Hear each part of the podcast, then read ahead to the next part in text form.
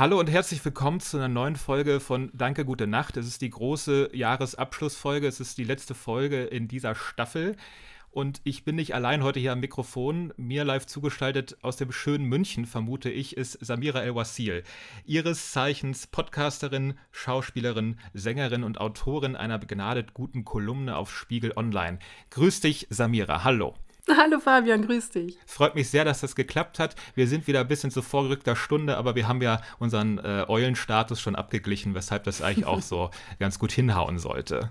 Ja, das stimmt. Ich finde auch sehr, also ich finde das vollkommen in Ordnung, eben so spät aufzuzeichnen. Das ist wirklich genau mein Produktivitätspeak. Ich bin sehr glücklich, dass ich da einen Kompagnon gefunden habe, dem das ähnlich geht. Es ist wunderbar, weil ich habe, glaube ich, nur einmal eine Folge am Nachmittag äh, aufgenommen. Das war für meinen Eindruck die mit Abstand schlechteste Folge. Aber du bist ja nun auch selber Podcasterin und ich muss eine ganz neugierige Frage zu Beginn stellen. Warum benennen eigentlich zwei so kluge Köpfe wie du und Friedemann Karik ihren Podcast nach einer alten Klamotte mit Mike Krüger und Tommy Gottschalk. Also, also es gibt Piratensender Powerplay heißt der Podcast. Das Piratensender Powerplay. Piratensender Powerplay. Ich liebe den Titel. Ja.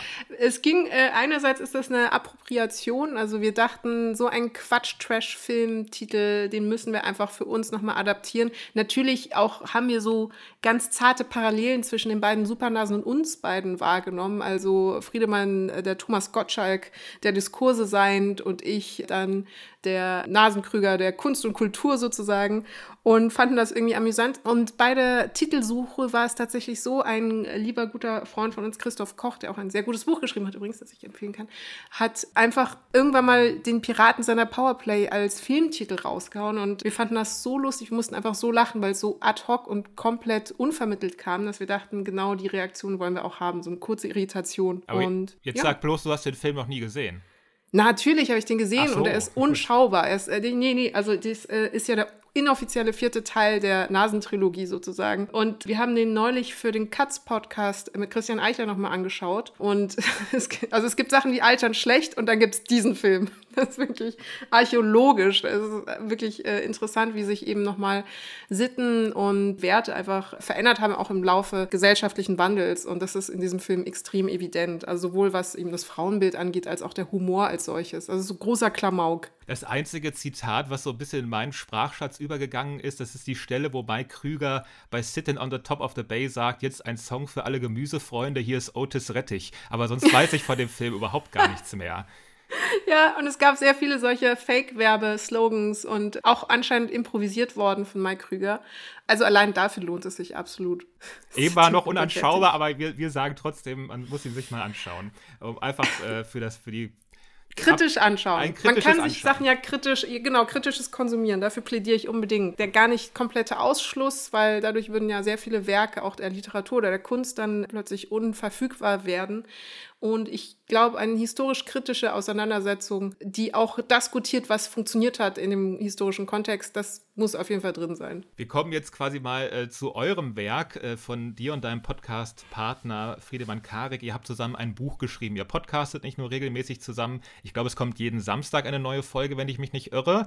Genau. Von Piratensender Powerplay. Ihr habt auch ein Buch zusammen geschrieben, das da heißt Erzählende Affen Mythen, Lügen, Utopien, wie Geschichten unsere Leben bestimmen. Und jetzt kommt so ein bisschen die Dennis Scheck-Frage, wie kommt man denn eigentlich darauf, so ein Buch über Narrative zu schreiben, Frau El-Wasil? äh, vielen Dank für diese Frage. Es ist eng, die Genese dieses Buches ist eng verwoben mit dem Podcast selbst. Deswegen auf die Gefahren, etwas redundant zu werden oder so zu wirken, als würde ich wahnsinnig viel über diesen Podcast in deinem Podcast sprechen, muss ich diesen kurzen Anlauf nehmen können dürfen.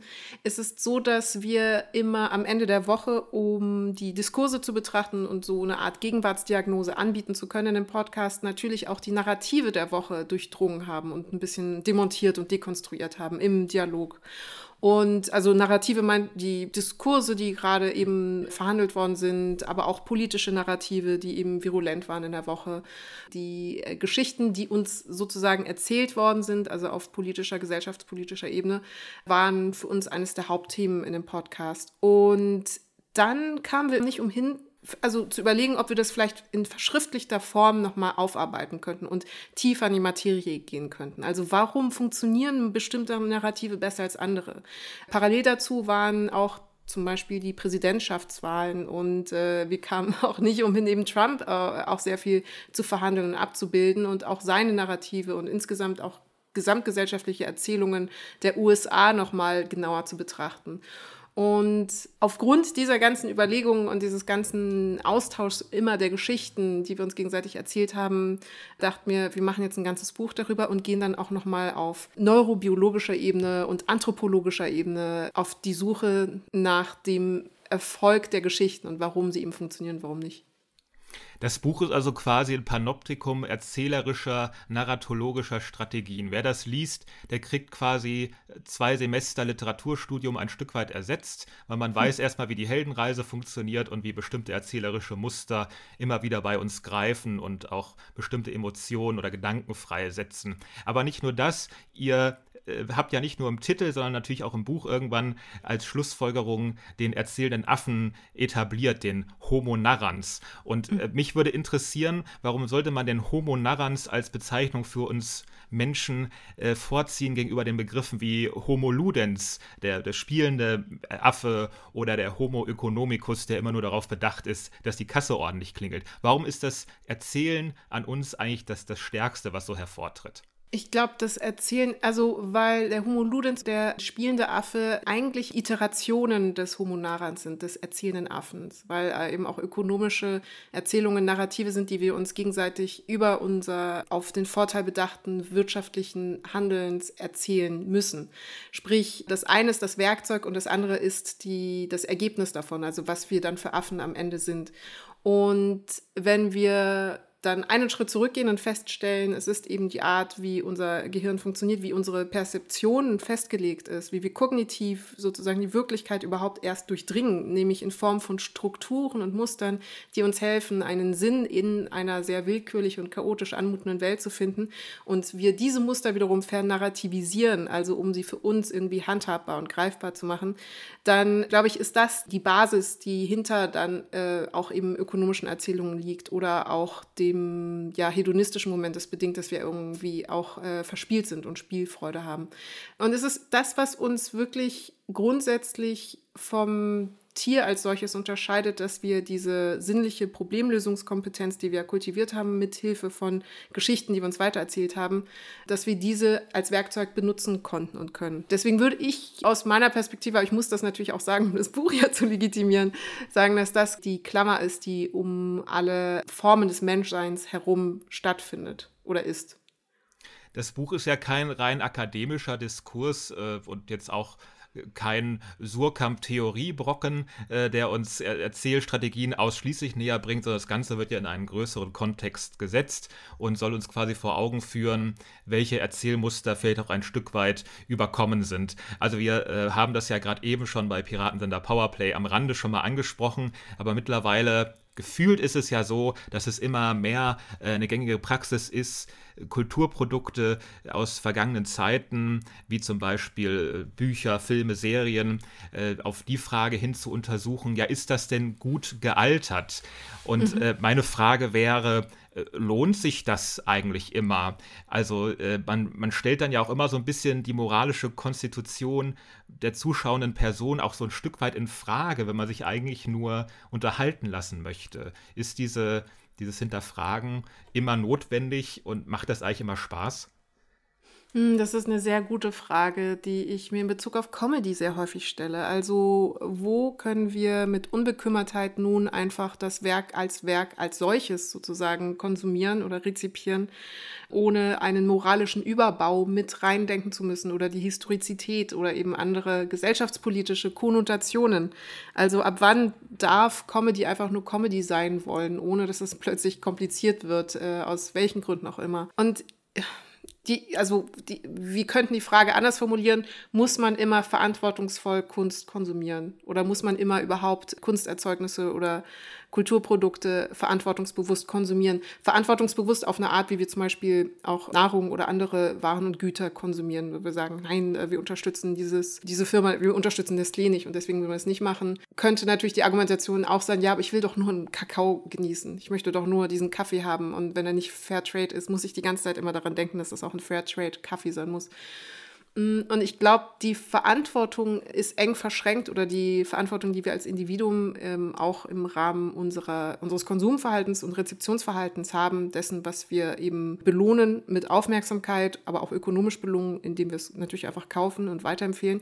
Diese Verantwortung müssen wir doch im Hinterkopf halten und es ist eng verschränkt mit einem groß gewordenen digitalen Raum, in dem nichts mehr auch unbeobachtet bleiben kann, auch weil wir uns natürlich selber präsentieren und inszenieren. Sprich, jede Kunstrezeptionsentscheidung oder Kunstkonsumentscheidung, die wir treffen, auch in einer Wahrnehmbarkeit stattfindet. Und wir, auch wenn wir nicht aktiv eine politische oder gesellschaftspolitische Entscheidung treffen für etwas, indem wir sagen, dem schenke ich meine Aufmerksamkeit oder dem schenke ich mein Geld, sobald man es in der Öffentlichkeit thematisiert, hat man eine Entscheidung dafür getroffen. Und ich glaube, das bringt uns alle eben in die Verantwortung, sich auch darüber gewahr zu sein, warum konsumiere ich das, warum finde ich das gut. That being said. Ein gutes, Beisp ein gutes Beispiel, du hast ja gerade von Comedy gesprochen, wäre zum Beispiel das letzte Special von äh, Dave Chappelle. Da musste ich jetzt ja. spontan daran denken. Wie ordnest ja. du das ein? Ich tue mich unglaublich schwer, ähm, das irgendwie moralisch für mich einzuordnen, ob ich das, ich sag's jetzt mal so ganz verkürzt, gut finden darf. Ja, ja, das ist eine sehr, sehr gute Frage. Die Debatte läuft ja auch innerhalb der Trans-Community in Bezug auf, wie groß oder wie intentionell die Verletzungen sind, die durch seine Comedy reproduziert werden oder überhaupt erst erzeugt werden. Aber da möchte ich kurz einhaken. Für mich die mhm. einzige offensichtliche richtige Verletzung der Community besteht eigentlich in dem Spruch I am Team Turf, oder? Hast mhm. du da irgendwas anderes ausgemacht? Das ist das Einzige, was ich jetzt aus dem Kopf benennen kann, woraus die Verletzung, wie du gesagt hast, resultieren könnte. Genau, in dem letzten Special und in dem vorletzten Special. Und ich glaube, hinzu kommt, das Special musste auch oder das Special konnte gar nicht mehr ohne einen Kontext betrachtet werden. Und vielleicht wird es hier besonders schwierig, dass es keine Kunst mehr insofern gibt, auch, auch Teil oder Nebeneffekt ist der digitalen Räume, dass Kunst nicht mehr ganz unabhängig stattfinden kann oder in kontextlosen Raum, in einem Vakuum entsteht und man dann wirklich nur sagt, ich will nur das konsumieren, nur weil ich es gerade lustig finde, sondern man muss sich dann darüber gewahr werden. J.K. Rowling ist vielleicht auch ein anderes Beispiel, dass die, die Erzeugnisse nun jetzt auch eben vor dem Hintergrund der anderen Äußerungen davor und danach gelesen werden müssen. Und das ist schwierig, wenn in, also noch eine Interpretationsarbeit geleistet werden muss und man jetzt wirklich versucht zu dechiffrieren, meint er das so? Ist das eine Metaebene? Ist das ironisch dekonstruiert? Äh, das ist autofiktionale Comedy vielleicht. Ein Stück weit auch. Das ist ein schöner Ausdruck, ja das ist ein sehr guter Ausdruck. Aber dann wird es natürlich noch komplizierter. Das ist, das ist wohl wahr. Ich, ich muss gestehen, ich finde Dave Chappelle natürlich handwerklich äh, brillant. Es äh, gibt ja. keinen, keinen besseren da draußen. Aber ich habe auch niemanden so richtig in meinem persönlichen Umfeld, der diese Specials auch immer guckt. Und deshalb äh, bin ich eigentlich gerade ganz dankbar, dass du äh, damit drauf einsteigen kannst und dazu was sagen kannst. Äh, weil, wie gesagt, es fehlt mir sonst einfach so an, an Rückkoppelungen, was die Rezeption dieser Specials angeht.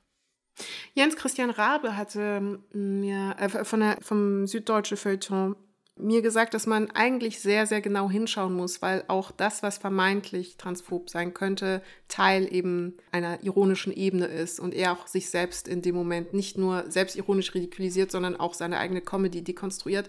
Man muss aber von Anfang bis Ende das Programm schauen. Man darf es nicht in Häppchen schauen und man darf das Urteil nicht zu früh äh, leisten. Erst wenn man es bis zum Ende geschaut hat, erschließt sich der Bogen, den er versucht hat zu machen und erschließt sich dann auch seine Haltung und Position dazu. Und vielleicht ist das ein zweites Problem, dass natürlich er, also eine Bewertung manchmal auch von mehrstündigen Sachen oder längeren Programmen nur auf Grundlage einzelner Schnipsel und Ausschnitte erfolgt. Und ich weiß, dass die die, die Kritik ist alt, so, ah, auf Twitter wird alles aus dem Kontext gerissen, Kontext ist King, Kontext ist Mathers.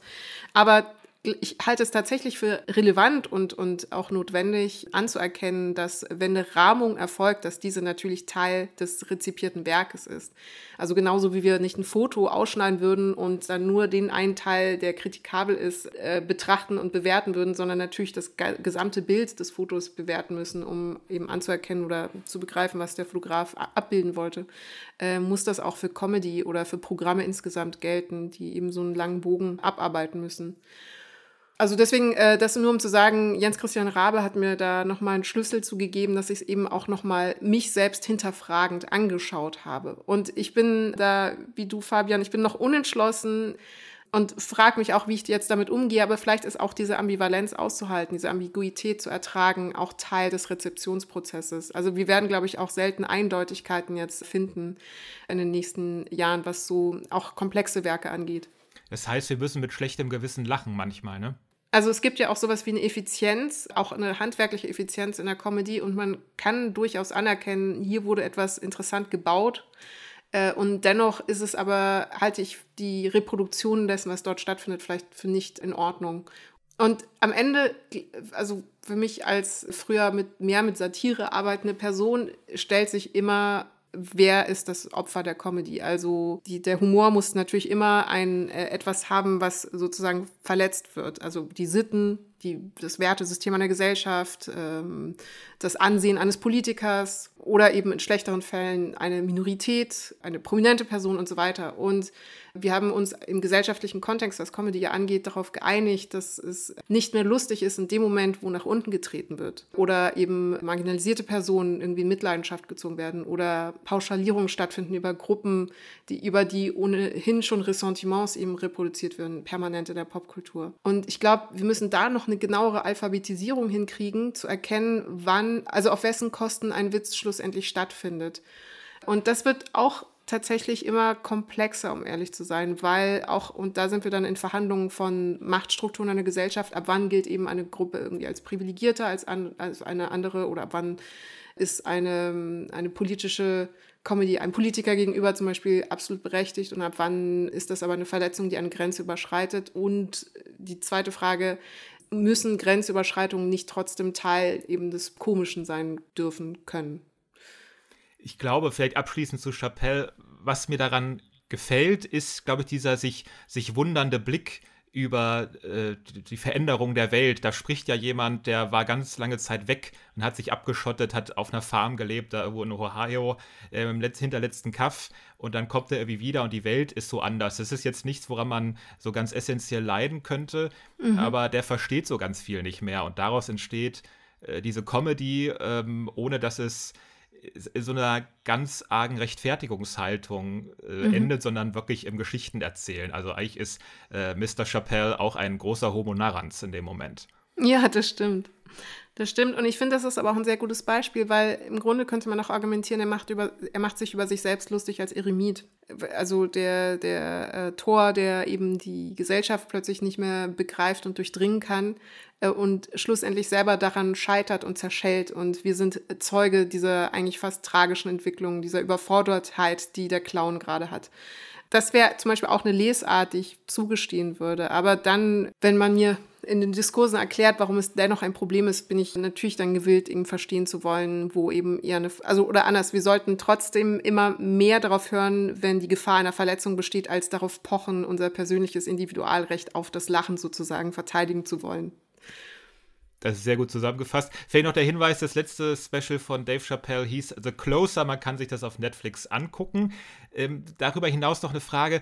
Glaubst du, so das Publikum allgemein, also ein Leben ohne Medien, ohne medialen Konsum ist ja kaum noch vorstellbar oder mhm. machbar mhm. oder umsetzbar. Glaubst du, dass das Publikum im Lauf der kommenden Zeit diese Sensibilisierung ja, erlernen wird. Vielleicht auch so Stichwort die häufige Forderung nach, nach Medienkundeunterricht in der Schule, ohne jetzt überpädagogisch zu werden. Aber so unkritisches Schauen im Sinne von, ja, der Till Schweiger soll mich halt zwei Stunden lang äh, unterhalten, ist mir egal, was der da reproduziert.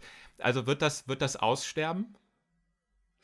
Ich glaube, wir haben tatsächlich diskursive Iterationen äh, gesamtgesellschaftlich, die bedingen, dass wir automatisch aufgrund der Debatten, die wir führen, eine neue Sensibilisierung immer wieder lernen und erfahren. Und ich finde, das wird deutlich in Deutschland an dem Umgang mit dem äh, N-Word ähm, vor äh, George Floyd oder insgesamt auch vor den, den Verhandlungen, die wir einfach gesamtgesellschaftlich hatten, war das noch, also bis 2018 weiß ich noch, da gab es eben eine MDR-Talkshow, wo das N-Word einfach komplett ausgeschrieben war und es äh, wurde sich intern, hat sich offenbar keiner daran gestört. Natürlich wurde dann auf Twitter eben das äh, zu Recht kritisiert. Und das ist für mich eines der Beispiele, wo ja eine Sprachsensibilisierung erfolgte, also innerhalb von drei Jahren schlussendlich oder zwei Jahren fast gesamt, also insofern als das mh, jetzt auch eine breite Bevölkerung, wenn zum Beispiel in einem Till Schweiger Film rein theoretisch, ne, das ist nur ein hypothetisches Beispiel, das N-Word gesagt werden würde, feststellen würde, nein, das ist nicht in Ordnung, irgendwas stimmt da nicht. Und das ist für mich auf jeden Fall ein Indikator, dass wir nicht einmal großartig wie soll ich sagen, eine Medienkompetenz, äh, Sensibilisierung herstellen müssen durch großartige Aufklärungsarbeit, sondern diese fast ganz organisch erfolgt durch die Debatten und Diskurse, die wir führen. Deswegen glaube ich, die, die Werke werden sich dahingehend natürlich verändern, weil das Publikum anmerken wird, wenn irgendwas nicht stimmt, was, was mit ihrem Wertekoordinatensystem äh, nicht mehr kompatibel ist. Und dieses Wertekoordinatensystem bildet sich eben die ganze Zeit weiter.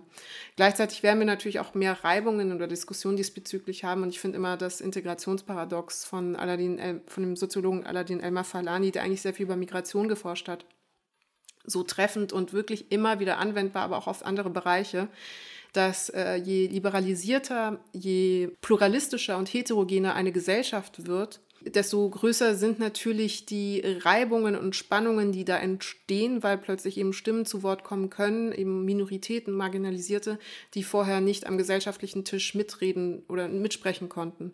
Und dass diese Spannungen und Reibungen aber eigentlich Ausdruck einer Demokratisierung einer Gesellschaft sind. Das heißt, dass wir sie als das eigentlich schätzen lernen sollten und würdigen sollten, was sie sind, nämlich gute Wachstumsschmerzen von einer Gesellschaft, die sich öffnet. Und ich glaube, nach dem Wachstumsschmerz kommt dann eben die Sensibilität oder die Sensitivität vielleicht eher für genau eben die Sachverhalte, die, die wir besprechen. Wir bleiben mal ein bisschen im Thema. Bei der Lektüre des Buches, das du mit Friedemann geschrieben hast, man kriegt ein bisschen den Eindruck, ich weiß, es ist sehr verkürzt dargestellt, dass so äh, Rassismus, Sexismus, Antisemitismus, alle schlimmen Ismen dieser Welt, ich weiß gar nicht, ob es gute Ismen gibt, ähm, dass, zum Beispiel, ähm, dass die alle auf äh, äh, falsch kolportierten Geschichten beruhen, auf Gerüchten. Mhm. Und dann habe ich mir so die Frage gestellt, also dass dieses Dasein als Ally, als, als erklärter Antirassist oder Antirassistin, neben der Ablehnung von Gewalt, bedeutet das auch das Anarbeiten gegen diese Geschichten, gegen diese Erzählmuster? Und ist das so der eins, ist das so der mustergültigste Weg, dagegen anzugehen? Das ist ein Aspekt, aber ich glaube, der Trick ist vor allem anzuerkennen, dass die Ideologie da ist, um die menschenfeindliche Ideologie, zum Beispiel eben der Ausgrenzung anders aussehender Menschen, und dann eine Geschichte gebaut werden muss, die retroaktiv diese Ausgrenzung anderer Menschen legitimiert. Das heißt, Rassismus basiert nicht auf einer Geschichte direkt, aber die Geschichten machen äh, Rassismus salonfähig sozusagen oder machen das anwendbar oder handhabbar oder vertretbar für Personen, die sich rassistisch verhalten. Ich finde, das ist noch stärker bei Sexismus na, nach wie vor wahrzunehmen, wenn äh, immer noch, wenn es eben einen Übergriff auf eine Frau in irgendeiner Form eine Grenzüberschreitung gibt und diese das publik macht, erst gefragt wird, was, was war ihr Anteil an der Sache, hatte sie nicht auch Schuld, vielleicht ist sie ja nur rachsüchtig und man feststellt, dass die Misogynie, die aus dem Sexismus resultiert, Produkt ist einer narrativen Sozialisierung oder einer narrativen Programmierung, die wir uns über Frauen anhand von Geschichten ganz lange über Jahrtausende erzählt haben, nämlich die Frau ist böse oder sie ist schuld oder sie ist manipulativ oder sie möchte dem Mann natürlich Böses, weil sonst sozusagen das als Ergebnis, Diskursergebnis, äh, eben die, die Rachsüchtigkeiten von Frauen nochmal großartig zu verhandeln, als Ergebnis nicht anders erklärbar wären als mit dem Umstand, dass wir diese geschichtlichen Programmierungen so erfolgreich nach wie vor bestritten haben und bestreiten. Und deswegen, um deine Frage zu beantworten, ein, um gegen gruppenbezogene Menschenfeindlichkeit anzugehen, muss man natürlich auch die Geschichten, die nach wie vor reproduziert und weitererzählt werden, angehen und ähm, dekonstruieren. Und bei manchen ist es natürlich wahnsinnig leicht. Also wenn man Verschwörungsmythen hat, die antijudaistische Erzählungen in einen Antisemitismus übertragen haben, in einen modernen Antisemitismus übersetzt haben. Äh, irgendwie QAnon, bluttrinkende Politiker ist nichts anderes als eigentlich eine Fortsetzung von antijudaistischer Propaganda im Mittelalter, die eben von christlichen Elite verbreitet worden ist, um äh, die äh, jüdischen Menschen zu desavouieren, äh, indem man behauptet hat, die würden eben irgendwelche Blutrituale machen und Blut trinken, obwohl, und Klammer auf, sorry, dass ich jetzt da so ein bisschen mal ändere, aber Klammer auf an der Stelle, ich finde es da besonders deutlich, wie stark eine Geschichte werden kann, weil damals schon bekannt war, dass natürlich äh, Juden sich ja koscher ernähren. Das heißt, diese Geschichte, die kolportiert worden sind über sie, um sie eben zu antagonisieren, noch dazu eine ganz verrückte ist. Also noch so eine, die, die nicht mal richtig funktioniert, nicht mal richtig sitzt, weil, wie gesagt, das Bluttrinken das ihnen unterstellt wurde, zu 100 Prozent ihrer eigenen Religion widerspricht. Und das aber einfach als Schauermärchen so gut funktioniert hat, dass die Leute in dem Moment die eigene Logik oder die Sinnhaftigkeit einer Behauptung, einer Lüge äh, gar nicht mal mehr in Frage stellen, sondern es einfach hinnehmen, Klammer zu. Und bei manchen Geschichten ist es einfacher, die eben zu, ihnen zu widersprechen, zu dekonstruieren, zu demontieren. Bei anderen, die viel subtiler und unterschwelliger erfolgen, wie zum Beispiel ähm, eben sexistische, misogyne Erzählungen, äh, rassistische Erzählungen, die auch eben strukturelle Aspekte des Rassismus mit unterstützen, ist es wesentlich schwerer. Aber das ist natürlich Teil oder Aufgabe nicht nur eines Allies, sondern von uns allen zusammen als Gesellschaft, die eben aufzubrechen oder zumindest sichtbar zu machen. Wir kommen ein bisschen weg jetzt in unserem schönen Gespräch äh, von dem Buch, ähm, was natürlich allenthalben äh, vollauf empfohlen ist. Das äh, steht völlig außer Frage. Ein großartiges Buch. Ich werde auch später nochmal konkret sagen, wo es erschienen ist und so weiter. Äh, wir wollen aber auch ein wenig Inventur machen zum Jahresende. Äh, wie war eigentlich dein 2021? Eine klassische Wie geht's Frage. Das Jahr wurde jetzt noch gekrönt äh, vom äh, Titel der Kulturjournalistin des Jahres durch das Medium Magazin. Dazu noch herzlichen Glückwunsch. Danke. Aber wie, wie war es denn sonst? Was hat dich genervt? Was war gut? Ähm, was mich genervt hat, ist natürlich die Murmeltierhaftigkeit bestimmter Krisen und Probleme, die wir sehenden Auges immer wieder holen müssen, also mit einer Do Datengrundlage und einer Vorbereitetheit eigentlich verhinderbar gewesen wären, aber nichtsdestotrotz sind wir dann jetzt zum vierten Mal irgendwie in dieselben Probleme reingelaufen. Ich weiß, ich weiß, Omikron nochmal, Delta nochmal, das sind alles eben die Varianten, die die ganzen Verhältnisse nochmal ein bisschen verändern. Aber nichtsdestotrotz ist es eben erwiesenermaßen so, dass wir eine Datenlage schon im Juli hatten, vom RKI, vom Helmholtz auch, die bedingte, dass wir ganz anders in den Herbst hätten gehen müssen und die Situation dann jetzt im Winter anders hätte sein können, insbesondere für die Intensivstationen und insbesondere für Menschen in Gesundheitsberufen. Und eben die Wiederholung dieser Fehler, die war wahnsinnig ermüdend und wahnsinnig nervig und auch wütend machend. Und jetzt überlege ich gerade nach etwas, das gut war, um nicht die ganze Zeit nur so in der miesepetrigen Meckrigkeit zu bleiben und die Hände über den Kopf zu schlagen, wie man das äh, bei Jahresrückblicken ganz gerne macht. Ich fand auch, ich glaube, unseren Umgang nichtsdestotrotz damit fast ein bisschen nicht gelassen ist das falsche Wort, aber wir haben, glaube ich, mehr Resilienz entwickelt. Ähm, dieses Wort Resilienz auch ein bisschen abgenutzt inzwischen, aber ich glaube. Es hat sowas von, von Life-Coaching immer, ne? Also man hat keinen besseren Begriff. Total, total. Widerstandsfähigkeit, ja. Unsere Haut ist so ein bisschen dicker geworden und ich glaube, das war auch so insgesamt in unserer Art zu kommunizieren im letzten Jahr bemerkbar. Klammer auf, die Bundestagswahl sei jetzt mal diesbezüglich ausgeschlossen. Das war wiederum ein kompletter Horror alles, Klammer zu.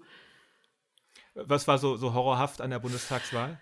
Ach, diese Mischung aus profanem und trivialen, aus großartigen, äh, also großartig äh, im negativen Sinne Derailing, dass wir uns irgendwie mit den falschen Themen auseinandergesetzt haben, parteipolitisches Klein-Klein auf der einen Seite, Negative Campaigning gegen wirklich dezidiert auch Baerbock und alles, was Laschet gemacht hat, das war einfach so alles unglaublich innervierend und ließ auch einfach das große Konzept Demokratie so unglaublich banal wirken. Also das war dann so ernüchternd, dass wir dann wirklich über Fußnoten und und ich bin damit schuldig. Tatsächlich muss ich muss ich auch wirklich diesen Hut der Schuldigen aufsetzen. Oha, was hast du denn angerichtet? Jetzt ist äh, hier hier ist Beichtstuhl die große Beichte, nein, ich schlussendlich, wenn ich jetzt im Nachhinein in der Retrospektive sage, es ist eigentlich banal, irgendwie über die Schuhe von Laschet, ob der jetzt Gummistiefel getragen hat oder nicht, sich aufgeregt zu haben, dass das eigentlich nicht in einem Verhältnis zu dem stand, worum es eigentlich bei der Bundestagswahl geht, wie zum Beispiel unter anderem die Herausforderung Herausforderung der Klimakrise oder eben die Herausforderung von der Corona-Pandemie.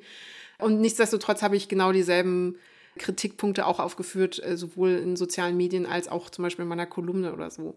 Das heißt, ich habe es jetzt sehr leicht zu sagen, ja, wir hätten über die viel wichtigeren Sachen reden können und hätte es eigentlich auch viel, hätte es ja dann selber viel mehr machen können. Also deswegen ist das auch eine Form von Selbstkritik an dieser Stelle. Aber auch du musst ja ein bisschen mit dem arbeiten, was so geboten wird. Und wenn man einfach äh, nur über Herrn Laschets deplatziertes Lachen äh, in, in traurigen Situationen spricht, ich glaube, dann bist du auch nicht frei davon, darauf reagieren zu müssen, oder? Ja, es ist interessant. Also ich denke, dass, also in dem Moment ist es auch etwas, das mich zutiefst eine große Beklomm, äh, Beklemmung in Gang setzt und deswegen für mich ein Indikator ist, dass ich unbedingt irgendwie dazu mich verhalten muss, publizistisch oder was dazu schreiben muss und ich, es entrüstet mich dann auch auf eine Art und Weise. Und dann aber mit einer Woche Abstand oder einfach eben vor dem größeren Maßstab dieser ganzen Bundestagswahl denke ich dann so, es war zwar ein Problem, aber war das jetzt wirklich das größte Problem? Aber natürlich, äh, um Kierkegaard zu, zu, zitieren. Das wird jetzt das Klügste, was jemals in diesem Podcast gesagt wurde. Gut das glaube ich jetzt. überhaupt nicht. Ach, Fabian, das stimmt doch gar nicht. Das glaube ich im Leben nicht. Ist, äh, man muss vorwärts leben und man kann nur in, in der Rückschau eben sehen, ob es sinnvoll war. Und wir kommen nicht umhin, erst im Nachhinein festzustellen, ob das jetzt berechtigt war, dass die, die eigene Empörung oder nicht sind ja neue Leute gekommen. Eine ist natürlich gegangen. Das, äh, da erzähle ich nichts Neues. Nach 16 Jahren hat äh, die Kanzlerschaft von Angela Merkel geendet. Und auch hier, um wieder den Bogen zu schlagen zu den Narrativen, endet ja eine Heldinnenreise. Und wie, mhm. sie, und wie sie endet, sowas von versöhnlich. Also äh, es sprechen jetzt schon die Leute davon, dass sie sie vermissen werden. Und es geht äh, zu Ende ohne Groll und natürlich auch völlig freiwillig. Wie hast du denn diesen Abschluss wahrgenommen? Also diese Merkel-Melancholie, dieses fast nostalgische, hat für große Irritation, um ehrlich bei mir gesorgt. Ich finde aber auch das etwas Anrührende insgesamt beim Betrachten politischer Operationalisierungen und auch politischer Vorkommnisse eh immer ein bisschen seltsam ich verstehe, wo es herkommt. Also man will dann auch eben das Menschliche, also es soll menscheln, das verstehe ich, aber irgendwie deckt sich das nicht mit meiner, mit dem, was für mich wichtig ist, wenn ich eben eine politische Berichterstattung konsumiere, was für mich an Informationen relevant ist. Und da fand ich ein bisschen sehr zahm und das Ganze sehr entpolitisiert.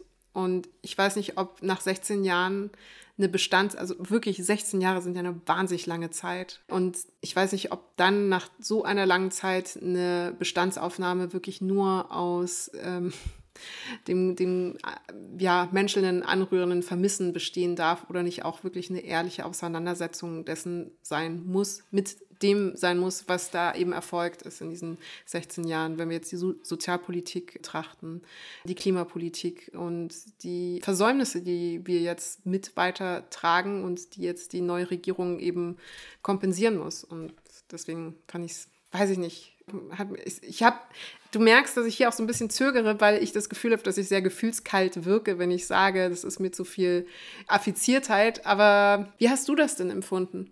Ich stoße mich total an dieser Vokabel des Vermissens. Also es mhm. ist ja auch nie der Fall, dass man jetzt politische Akteure groß vermisst. Man nimmt sie vielleicht in der Rückschau als durchaus wirkmächtig wahr, aber sobald sie sich zurückgezogen haben, verfliegt diese Wirkung und wird durch eine andere ersetzt. Ähm, das ist für mich kein richtiges Vermissen, weil so mhm. politische Arbeit, ja, sie kann natürlich im Führungsstil irgendwie relativ unikativ sein, aber äh, ja, also man vermisst doch auch keine Prominenten großartig. Man vermisst doch nur die, die einem wirklich irgendwie persönlich nahestehen, die man persönlich kennt. Ich finde, es ist ganz seltsam, mit welcher äh, Verklärung mitunter jetzt diese Kanzlerschaft auch betrachtet wurde. Einfach nur, weil da jemand freiwillig geht und ohne, dass es da parteiintern so geknirscht hat. Also ich fand es auch alles ein bisschen, bisschen gaga. Ich könnte es auch nicht anders sagen. Es gibt aber eine prominente Person, die ich wirklich vermisse, wo ich wirklich ein Vermissen spüre. Und das ist Darf ich raten? Ja. Roger Willemsen. Ja, wirklich. Ja, ja da geht Denk, es mir tatsächlich auch so. Äh, alle paar so, Wochen denke ja. ich so, ach, es wäre so schön, wenn er da wäre und irgendwas dazu sagen könnte. Ja, also ich glaube, er wäre auch jetzt, wäre ja, würde er so auf die 70 zugehen, er wäre noch immer so klug wie noch vor zehn Jahren. Also ich glaube, er hätte sich nichts geändert. Ja, definitiv. Aber wie ist so äh, deine, deine Erwartungshaltung an, an die neue Regierung? Die, die magischen 100 Tage sind noch nicht vorbei, aber hast du schon irgendwie einen Eindruck, den du formulieren kannst? Oder äh, irgendwas äh, Perspektivisches? Ich finde, Annalena, Annalena Baerbock als Außenministerin macht eine gute Arbeit. Ich bin angetan ist das falsche Wort, aber ich glaube positiv überrascht. Ich bin aber auch wirklich mit keinen Erwartungen reingegangen.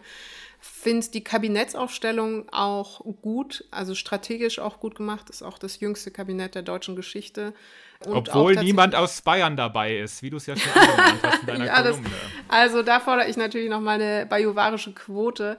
Das ist natürlich ein, ein, historischer Skandal, ein wirklich Skandal großen Ausmaßes, dass da kein Vertreter eben meines Bundeslandes da ist.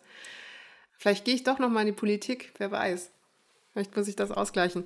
Aber ich finde das Kabinett, wie gesagt, trotz Abwesenheit einer bayerischen Person, eines bayerischen Ministers oder einer bayerischen Ministerin, sehr pluralistisch aufgestellt und auch gut besetzt an den einzelnen Stellen. Nancy Fraser, auch Faeser, Entschuldigung. Ach, diesen Versprecher werde ich bestimmt das ganze Jahr machen, das kann ich dir jetzt schon sagen, Fabian. Also Fraser statt Faser sagst. Ja, das ist äh, wie so eine seltsame Links-Rechts-Schwäche, dass ich immer äh, links ähm, meine, aber rechts sage und umgekehrt. Und ich glaube, bei Feser und Fraser wird es genauso sein. Aber die finde ich auf dem Posten auch perfekt. Und um deine Frage zu beantworten, ich bin guter Dinge. Ich bin bis jetzt noch nicht komplett enttäuscht worden und das ist schon mal ein guter Start. Man merkt also noch, sind wir ja auch, trotz deiner Expertise, stochern wir noch leicht im Nebel, aber was soll man auch tun? Es ist jetzt noch nicht so viel Zeit ins Land gegangen, sprichwörtlich unter neuer Führung ähm, wie ist das denn jetzt so im Rahmen der Pandemie? Wie geht mhm. dir das äh, so mit, mit den sozialen Medien? Gibt dir das was? Weil mich macht es total körre. Und ich äh, war auf Twitter schon weitaus aktiver und da, da lief das irgendwie auch schon mal alles ganz anders. Aber ich habe aktuell überhaupt gar keinen Kopf dafür und gar keine Lust, großartig Tweets in die Welt zu setzen oder mich dort zu informieren, weil mir brummt nach fünf Minuten der Schädel. Ähm, das Phänomen Doomscrolling hat sich ja vor allem im letzten Jahr so durchgesetzt. Also der Umstand, dass man die ganze Zeit, wenn vor allem was Schlimmes passiert oder was Negatives passiert, und das war sehr ausgeprägt eben direkt nach den Präsidentschaftswahlen, wo Trump den Zahlen nach weiter vorne lag, weil eben die Briefe noch nicht ausgewertet worden sind. Und diese Spannung, die man empfindet, diese negative Spannung, die man empfindet, das Cortisol, was dann plötzlich irgendwie freigesetzt wird und diese Alarmiertheit, die man wirklich in dem Moment fühlt, wo man auch wie bei so einem einarmigen Banditen die Twitter-Timeline die ganze Zeit runterziehenderweise aktualisiert, um zu schauen, welche größere Hiobsbotschaft und welche größere apokalyptischere Nachricht jetzt äh, auf einen wartet. Die fand ich auch extrem nicht belastend, aber ich glaube auf Dauer einfach nicht gesund für ähm, die Psychohygiene. Aber unabhängig von diesen Peaks sozusagen, wo es besonders, wo alle besonders agitiert waren und auch wirklich in dem Modus der Kombination aus Mitteilungsbedürfnis und Sendungsbewusstsein da in so einer negativen Ausführung stattfand, fand ich ist manchmal auch recht tröstlich, weil gerade in Momenten, wo es vielleicht eine große Unsicherheit gab oder eine Uneindeutigkeit, weil irgendwie die Einordnung fehlten, auf Twitter gerade dann immer irgendeine Informationshappen mir in den Schoß fiel, der mir geholfen hat, die Sachen besser einzuordnen. Also sei es ein Epidemiologe oder ein Virologe und gar nicht mal die Prominenten oder die, die man eben häufig in den Medien sieht, in den etablierten, die dann einfach aus ihrer Perspektive und Disziplin heraus die Sachen nochmal erklärt und eingeordnet haben, ganz sachlich und besonnen. Und das fand ich immer extrem tröstlich und hilfreich. Äh, das stimmt, natürlich sind die sozialen Medien ein hilfreiches Tool äh, zur politischen Kommunikation, zur Wissenschaftskommunikation, aber trotzdem fällt es ja wahnsinnig vielen Menschen extrem schwer, da den, die richtigen Wege zu finden. Mhm. Gar nicht jetzt unbedingt in irgendwelche Querdenkergefilde abdriftend, aber es herrscht ja trotzdem Unsicherheit vor in Sachen Information. Und du bist ja nun die selbsternannte oder vielleicht von anderen auch ernannte Bahnmeisterin der Medien und weißt, wie man da richtig schwimmen muss, um die ja, die richtige Zufuhr an Informationen zu erhalten. Hast du da mhm. irgendwie einen Leitfaden, wie das am besten geht? Also wenn jetzt jemand zum ersten Mal Twitter aufmacht, welche Fehler kann man da eigentlich machen äh, in dem, was man da, was man da verfolgt und was nicht? Also ich hatte letzte Woche, äh, letzte Woche, letztes Jahr eine sehr starke, man nennt es im Englischen Brain Fog, also Gehirnnebel. Und ich weiß nicht, warum es passierte, wo es kam. Es war auch nicht äh, Corona-bedingt oder krankheitsbedingt, sondern ich hatte einfach eine mehrwöchige Phase wirklich einer wolkigen Art in meinem Kopf ähm, und konnte Gedanken sehr schwer hierarchisieren wenn ich hm, versuche, ein Sprachbild zu benutzen, um es deutlicher zu machen. Normalerweise sind Gedanken bei mir wie auf einer Kreuzung irgendwie angeordnet oder Aufgaben, To-Dos, Sachen, die ich abarbeiten muss.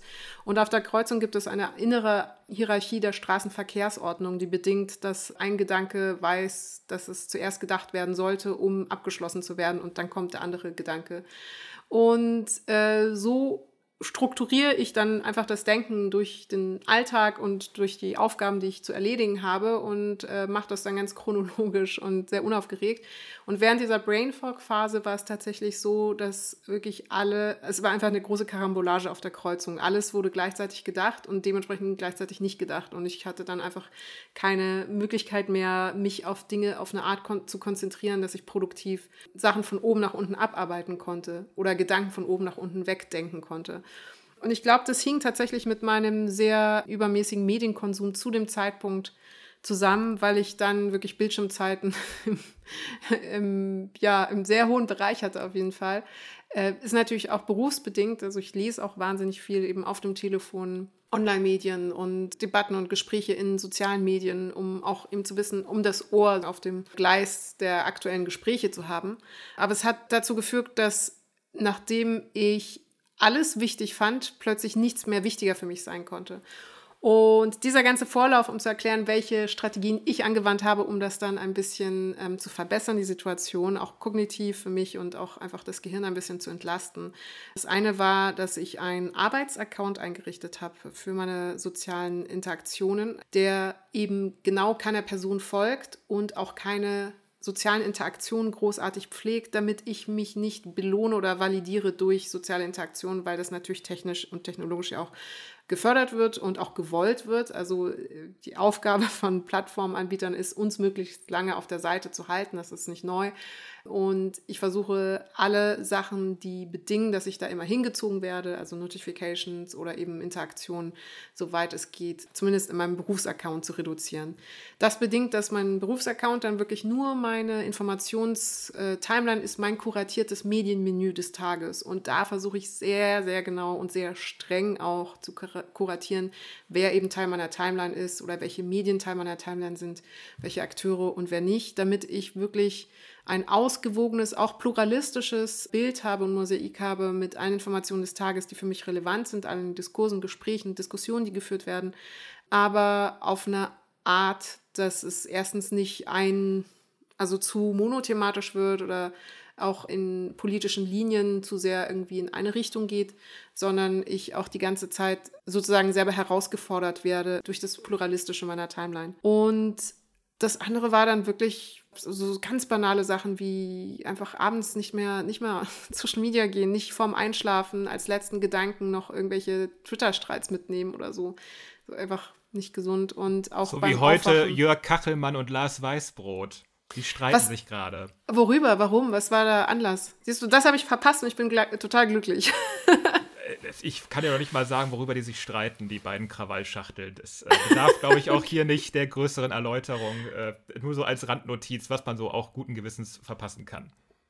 Ja, ich glaube, und das ist vielleicht der äh, dritte Punkt, dass auch auf Twitter gibt es diese Luhmannschen Nachrichtenzyklen, die auch so in, in einer seltsamen Phasenverschiebung sind. Also es ist ja interessant, wenn auf Twitter mal wieder was los ist, je nachdem, wann du dich einschaltest, bist du in einer interessanten Phase dieser ganzen, dieses ganzen Vorkommnis. Also sind wir schon in der Meta-Ironisierung oder sind wir noch im akuten Streit oder sind wir im Non-Menschen darüber kommentieren Modus oder hat man schon alles verpasst, wenn man eher so am Ende in der Appendix, wenn alles gerade im Ausklingen ist und Leute schreiben, boah, krasser Tag heute auf Twitter.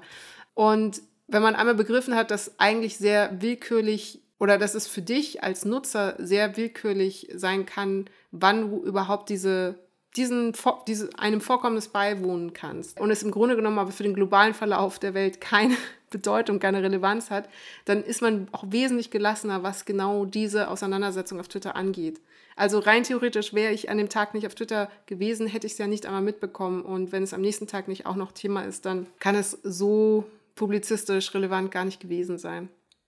Ich kann ja mal kurz meinen kleinen Fahrplan erläutern. Ich habe zum Beispiel auf dem Smartphone so praktische App-Block-Apps, wo man einfach mhm. bestimmte Apps dann für Stunden, Tage, ach, für ganze Jahre auch wegblockieren kann, wenn es notwendig ist. Und dann hat man auch nicht mehr großartig den Drang unterwegs, den Twitter-Feed durchzuchecken oder andere mhm. Social-Media-Sachen.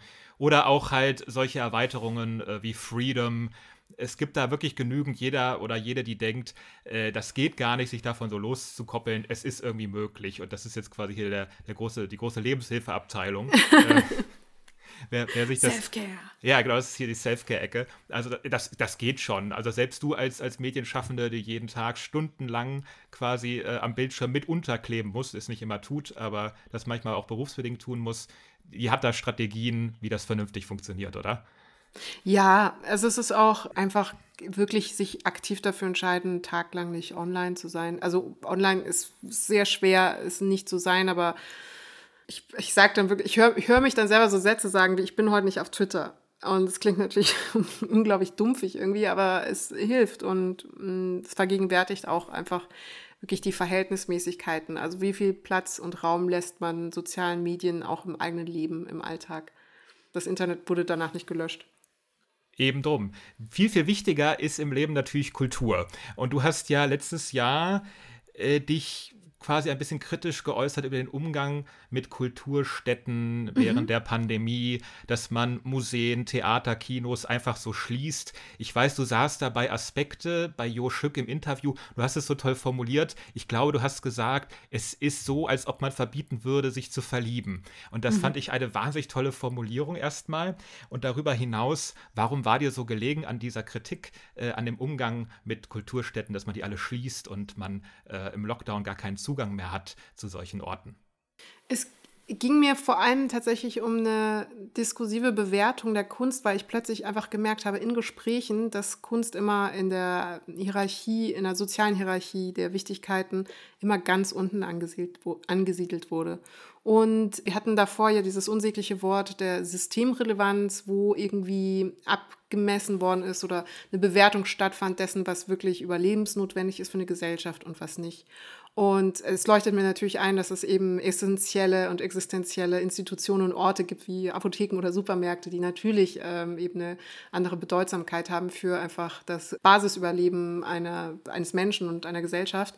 Aber äh, wo es dann eben um die konkrete Aushandlung ging, der Städten, die irgendwie gewürdigt werden oder die auch verfügbar bleiben, wurde mir dann immer ein bisschen zu schnell über eben die Kulturstätten gewischt, nach dem Motto, die braucht man ja gar nicht. Und natürlich brauchen wir als Menschen Kunst. Es ist doch, also, dass alleine das irgendwie zur Debatte stand und gleich, bei gleichzeitiger uneingeschränkte Anerkennung von eben zum Beispiel Fußballspielbesuchen oder sowas, die in Deutschland natürlich auch einen Stellenwert haben. Und es geht mir auch nicht darum, beides gegeneinander auszuspielen. Ich will auch nicht die E-Kultur und O-Kultur, ernste Kultur und Unterhaltungskultur Dichotomie aufmachen. Ganz im Gegenteil.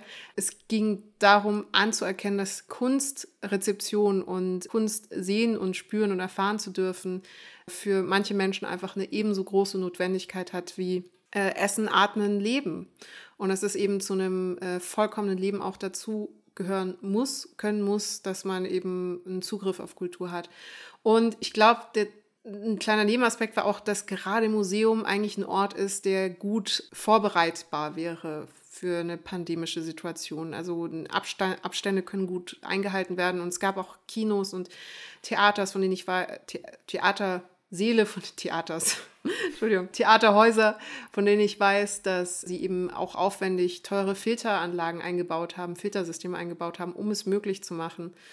Es hat etwas ganz tief in mir einfach auch, ich sage, auch ehrlich verletzt zu sagen, äh, Kunst ist einfach nicht wichtig, weil deswegen auch das Zitat, dann kann man auch sagen, okay, Lachen und Weinen ist nicht wichtig, sind ja auch nur Gefühle. Also zum Überleben brauchen wir es nicht. So. Aber um uns vollständig zu fühlen, ne? Um also, uns menschlich zu fühlen, ja. Genau. Du bist ja, glaube ich, auch eine begeisterte Cineastin. Ich weiß nicht, wie deine Kinogangfrequenz so ist, aber so einmal die Woche muss schon sein, ne? Ja, ich bin, ja, ja, ja. Also wenn ich äh, ein, zweimal pro Woche hinkriege, dann bin ich wirklich der glücklichste Mensch der Welt. Und natürlich habe ich es jetzt verlagert in das Heimkino, aber schaue wahnsinnig gerne wahnsinnig viele Filme. Und die haben mich auch durch die Pandemie gebracht. Also Kinobesuche und die Freude auf den nächsten Kinobesuch haben mir wirklich, waren das Quäntchen Hoffnung und äh, Schönheit, das ich gebraucht habe, um nicht einfach komplett durchzudrehen. Das ist, glaube ich, auch ein wichtiger Aspekt, der untersch unterschätzt wird, äh, gerade während der Lockdown-Hochphasen, wo wir wirklich alle da, also wirklich daheim sitzen mussten. Was hätten wir gemacht, wenn wir keine Kulturgüter zur Verfügung gehabt hätten, meint eben äh, Serien, die wir gebinged haben, Videospiele, die wir gespielt haben, Bücher, die wir gelesen haben. Das sind alles Kulturprodukte, die von Leuten gemacht werden, die auch zum Teil eben auftreten oder in anderen Kulturbereichen mit Bühnen arbeiten. Das, diese Serien wurden geschrieben von Drehbuchautoren, die auch Filme für Kino, äh, äh, die auch Drehbu die Drehbücher für Kinofilme schreiben oder Theaterstücke schreiben. Diese Serien wurden gespielt von Schauspielern, die auch auftreten auf Bühnen und eben in, auf Leinwänden zu sehen sind. Und was hätten wir konkret, wenn wir all das nicht gehabt hätten? Wie wären wir durch diese Pandemie gekommen? Das heißt, zu unterschätzen, wie sehr uns Kultur durch die Pandemie gerettet hat, und dann gleichzeitig zu sagen, ja, und deswegen schließen wir jetzt aber alle Sachen, wo Leute irgendwie äh, draußen stattfinden äh, und Kultur konsumieren können. Das war einfach so ein Widerspruch in sich für mich, den ich einfach nicht tragen konnte und wollte. Und deswegen auch da die große Kritik. Vermutlich wäre die Retrowelle dann noch größer ausgefallen, äh, wenn wir wirklich komplett auf all das angewiesen gewesen wären, was das lineare Fernsehen so hergibt. Dann hätte man etliche Serien nochmal ausgekramt und die alte Lindenstraßenkulisse hochgezimmert und so. Das wäre ja auch wirklich äh, nicht schön geworden, glaube ich. Das wäre eine interessante Erfahrung. Also, was, wie wären wir durch die Pandemie gekommen, wenn wir, sagen wir mal, nur Kulturerzeugnisse, die vor dem Jahr 2000 gemacht worden sind, hätten konsumieren dürfen. Einfach in so einem ganz seltsamen Black Mirror-isch Gedankenexperiment. Und dann wären noch die Videotheken zu gewesen. Oh nein, ja, ja. die ganzen Blockbuster. Ja, unvorstellbar. Aber und nur mal kurz einen Gefühlsabgleich zu machen. Also mir ging das so, immer wenn ich dann bestimmte Sachen wieder zum ersten Mal gemacht habe. Ich habe beispielsweise im Oktober, ungefähr Anfang Oktober, war ich in Amsterdam und da war ja äh, ja, wieder alles offen und relativ maskenfrei. Und da war ich dann mal wieder auf einem Konzert und das war dieses Gefühl des frisch geduschtseins, als wäre das mal wieder sowas von mhm. notwendig gewesen, ja. dass man äh, sich davon mal wieder so ein bisschen einlullen und umhüllen lässt. Ging das auch so? Ich versuche mich an meinen ersten Kinobesuch zu erinnern, nachdem es wieder erste Lockerungen gab. Das war auch Undine, glaube ich, bei dir, ne? Das hast genau. du erzählt, ja. Genau, und also frisch geduscht Gefühl ist eine schöne Umschreibung. Es fühlte sich bei mir aber noch anders an. Es war wie ein Gefängnisausbruch und das ist natürlich sehr banal, äh, weil also die, die Zeit daheim als irgendwie äh, Gefangenschaft zu, zu, zu denken, ist natürlich ein total trivialer Gedanke. Ja, jetzt Aber nicht wie, wie Ellen DeGeneres von Ge Gefängnis sprechen, das, das äh, gibt böse Briefe.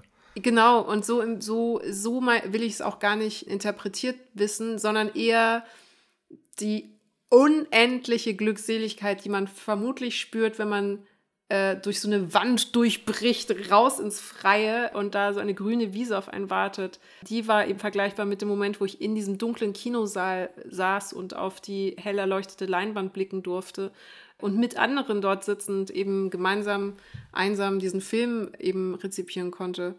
Und ich glaube, also was ich, äh, was ich vergleichen möchte, ist nicht die Situation selbst, aber dieser Rush an Endorphin und großer fohlenhaftiger Sprungfreude durch, das, durch die Glückseligkeit, einfach einen Film wieder sehen zu können, der in einem Kinosaal ausgestrahlt wird. Also da schließe ich mich, glaube ich, neben dem Gefühl des frisch geduscht Seins mit an. Aber wir sprechen jetzt zum Schluss noch über ein Werk, was äh, eher im Heimkino beheimatet war. Äh, es ist nochmal auch was aus der Sparte Comedy Special. Aber ähm, es ist einfach so gut, dass wir hier dem Ganzen nochmal Platz einräumen wollen. Es geht um Bo Burnhams Inside. Vielleicht mhm. fassen wir das nochmal kurz inhaltlich zusammen. Bo Burnham befindet sich im Lockdown, es ist 2020 und er hat so ein kleines Anliegerhaus äh, mit allerhand Equipment und er beschließt dann, ähm, ganz auf sich alleine gestellt, als Musiker, als Gagschreiber, als Performer ein äh, Comedy-Special auf die Beine zu stellen. Und es gelingt ihm aufs Grandioseste und er zaubert quasi 90 unglaubliche Minuten komplett im Alleingang, so kommt es einem zumindest vor, dahin. Und ich habe, glaube ich, in diesem Jahr weder im Kino noch sonst wo etwas Besseres gesehen als diese Wahnsinnstat. Mhm. Samira, wie ging es dir mit Bo Burnham Inside? Es ist ja tatsächlich sogar in den erzählenden Affen äh, noch quasi als kleines Bonus-Feature in der Literatur, in der Literaturliste mit angegeben. Schauen Sie sich das an, steht da. Und mhm. diesen Rat möchte ich weitergeben und dich fragen, was dich an Bo Burnham nicht nur an Inside, sondern auch vielleicht an ihm als Person, als Künstler so begeistert. Also dieses Kaleidoskop, dieses Panoptikum, was er da erschaffen hat, diese großartige mehrschichtige Selbstbeobachtung auf, äh, in verschiedenen Medienformen und auf verschiedene Arten und Weisen. Und das gekoppelt mit diesem unfassbaren Talent, sowohl äh, musikalisch als auch schreibenderweise, als auch dem komischen Timing und dann noch seinen Filmproduktionsskills. Also sein, der Schnitt ist auch einfach sehr gut, einfach ein sehr gutes Rhythmusgefühl. Äh, macht wirklich Inside zu einem der herausragendsten. Ich, äh, Comedy Special kann man es ja nicht direkt nennen, aber Musical Comedy äh, Selfie Specials. Ich führe äh, nochmal den Begriff der autofiktionalen Comedy ein, ganz frech. Autofiktionale Comedy ist wirklich ein sehr passender Begriff dafür, aber es ist vor allem diesem, diesem Special gelungen, der der erste Film zum Internet zu sein. Also es ist, als hätte jemand das Internet verfilmt und das ist das, das, ist das Ergebnis. Genau, wir und, zitieren da auch ein bisschen deinen Freund und Kollegen Wolfgang M. Schmidt, der das auch sehr gut herausgearbeitet hat in seiner Analyse dazu. Oder vielleicht ist das auch von dir ein Standpunkt und Wolfgang hat ihn nur übernommen. Ich möchte ihm nicht äh, äh dem Urheber irgendwie was absprechen. Ich weiß es, äh, ich weiß, dass wir uns darüber unterhalten hatten, äh, aber ich weiß gar nicht, ob wir beide tatsächlich auch denselben Gedanken hatten. Also der erste Film zum Internet ich überlege gerade, ich hatte nämlich drüber kolumniert und da kommt der Satz drin auch vor. Und aber unabhängig davon, also es ist ja auch äh, naheliegend sozusagen, ähm, das festzustellen, also ein Film, der so durchdrungen ist von der Ästhetik und des Erzählens, wie eben online erzählt wird und auch der Auseinandersetzung mit digitalen Selbsterzählungen, das ist ja auch wahnsinnig spannend, bedingt einfach, dass es, also ich empfehle es jedem, der es einfach noch nicht gesehen hat da sind auch einfach grundphilosophische Aspekte, die da auch hervorragend durchdekliniert werden. Und es handelt auch auf hervorragende Art und Weise auf philosophischer Ebene, auch eben Aspekte der Isolation zum Beispiel, sehr schlau. Ich weiß nicht, ob willentlich, aber auf jeden Fall arbeitet das ganze Special auch mit Intertextualitäten. Aber meine erste Assoziation war eben Samuel Beckett's äh, Film, wo es eben auch um einen Schauspieler geht, der sich selber sozusagen beim Existieren zuschauen kann äh, durch äh, Blicke, die nochmal gespiegelt werden, also gespiegelte Blicke auf sich selbst. Und deswegen ähm, finde ich eben, dass, dass die Idee des Kaleidoskops in einem Spiegelkabinett, was er da erschaffen hat, eben so, so passend. Oder auch Berkeley, also dass eine Form von Selbstwahrnehmung erst in der Selbstwahrnehmung stattfinden kann oder eine Form von existenzieller Selbstwahrnehmung erst stattfinden kann, wenn man sich selbst betrachtet, durch die verschiedenen Medien. Und das Ende ist für mich da eben so vor allem so prägend, äh, wo er sozusagen diese Truman-eske Situation für sich selbst verlässt, aber sich selber eben beim Verlassen dieser Situation auch beobachtet. Und ich glaube, wenn es etwas, ein Grundaspekt gibt, womit ich zum Beispiel Instagram zusammenfassen würde, ist die Idee des Spiegel-Selfies, welches ja erlaubt, sich selbst beim sich selbst anschauen, zuschauen zu können das ist ja nur durch das Spiegel-Selfie möglich, dass man ein Foto dabei macht, wie man sich selber beim sich selbst anschauen, beim sich selbst betrachten fotografiert. Und das macht im Grunde genommen der ganze Film, aber eben auf eine wahnsinnig elaborierte, schlaue Art und Weise. Also eben nicht Spiegel-Selfie, sondern Spiegel-Kabinett-Selfie vielleicht. Das ist so ein bisschen die Eigenart von Bo Burnham dass er einen auf angenehme Art, finde ich, so anstupst und zum Nachdenken anregt, ohne dabei überpädagogisch zu sein oder allzu hartnäckig, sondern er stellt ja ganz konkret in Frage, ja, warum rührt uns das denn an, wenn Taylor Swift irgendwie ein nettes Social Media Posting schreibt und uns zeigt, dass sie uns als Fans irgendwie wertschätzt? Und ähm, das schafft auch dieser, dieser Film auf eine gewisse Art und Weise, äh, Darstellungsweisen äh, zu hinterfragen ähm, wenn man diesen Twitch-Stream zum Beispiel bedenkt, also, also der Twitch-Stream überdeckt ja nur das eigene Chaos, was Bo Burnham quasi durchlebt. Mhm. Und äh, es resultiert in einem Spiel, was man nicht zu Ende spielen kann. Mhm. Und äh, es gibt nicht nur den Twitch-Stream, sondern auch ein äh, schreckliches Wort, Twitch-Stream, auch ein Song über quasi generische Instagram-Accounts, mhm. äh, die auch eigentlich überhaupt gar keine Individualität hervorbringen, sondern immer nur wieder das Gleiche ewig und ewig immer wieder reproduzieren. Äh, Stichwort Spiegel. Du dachtest da jetzt auch an White Woman's Instagram? Genau, an den Song natürlich, ja. Ja. Und da wird, da wird ja auch irgendwie deutlich, wie gut eben formale Intention und vielleicht eben äh, tiefergehende Betrachtung des Phänomens auch hervorragend zusammenkommt mit seiner Komik und auch seiner äh, Fähigkeit, auch in sich ein abgeschlossen ein gutes Werk zu machen, weil White Woman Instagram funktioniert natürlich als auch äh, Gesellschaftskritik an eben auch an Privilegien und der Selbstinszenierung des eigenen Habitus und äh, warum eben manche Ästhetiken auf eine bestimmte Art und Weise sich rausgebildet haben. Also da ist ja sehr, sehr viel drin und rauslesbar in den Motiven, die er da evoziert und in Ästhetiken, die eben besonders bei weißen Instagram nutzenden Frauen immer häufig, also oder häufiger vorkommen und gleichzeitig in der Form auch, also wirklich singulär als Song ja auch gut funktioniert. Also es ist einfach ein sehr eingängiger Song.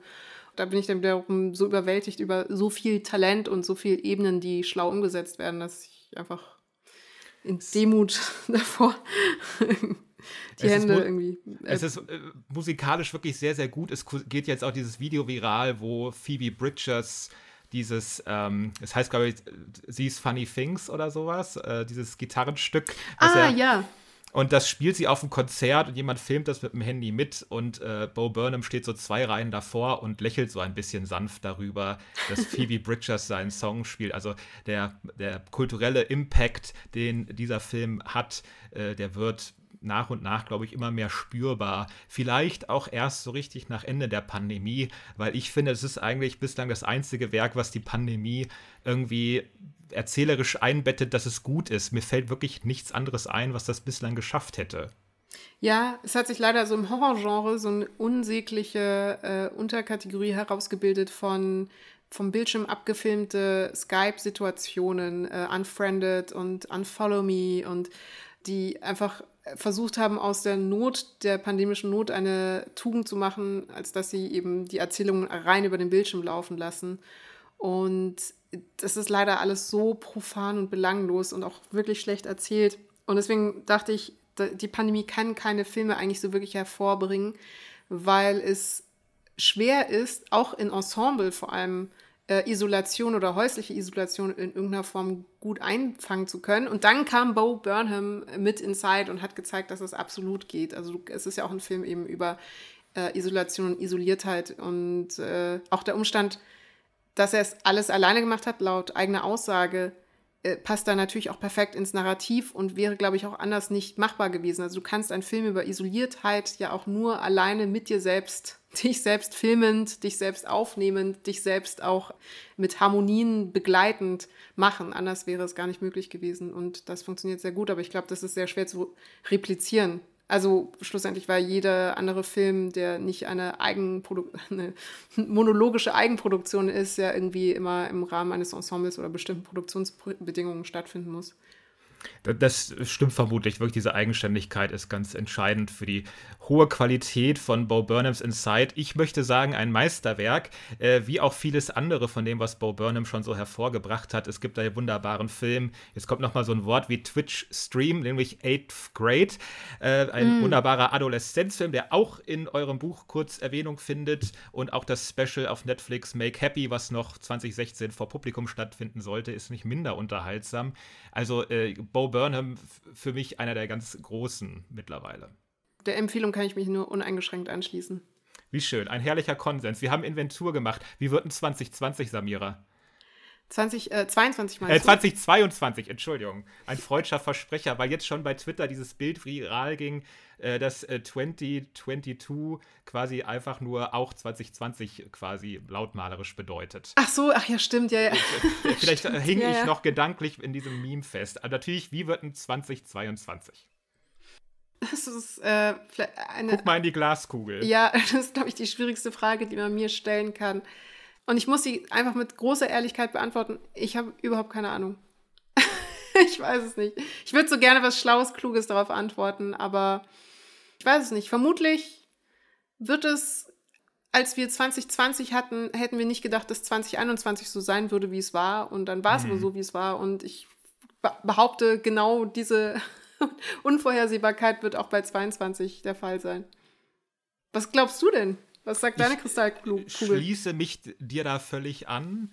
Ähm, ich ich habe auch wirklich keinen blassen Dunst, ob das alles noch bis 2024 so weitergeht oder bis 2027 ich möchte mich, also ich habe bislang so viel Fehlprognosen schon äh, im, in meinem Freundeskreis äh, und im, im, privaten Umfeld vom Stapel gelassen, dass ich mich regelrecht schäme und erst recht nicht hier im Podcast mich irgendwie dazu verleiten lassen möchte. ähm, aber was ich sagen kann, dass nächstes Jahr der Podcast natürlich weitergeht und das war ein fabelhaftes Staffelfinale. Vielen lieben Dank, Samira El-Wassil. Fühl dich äh, beapplaudiert.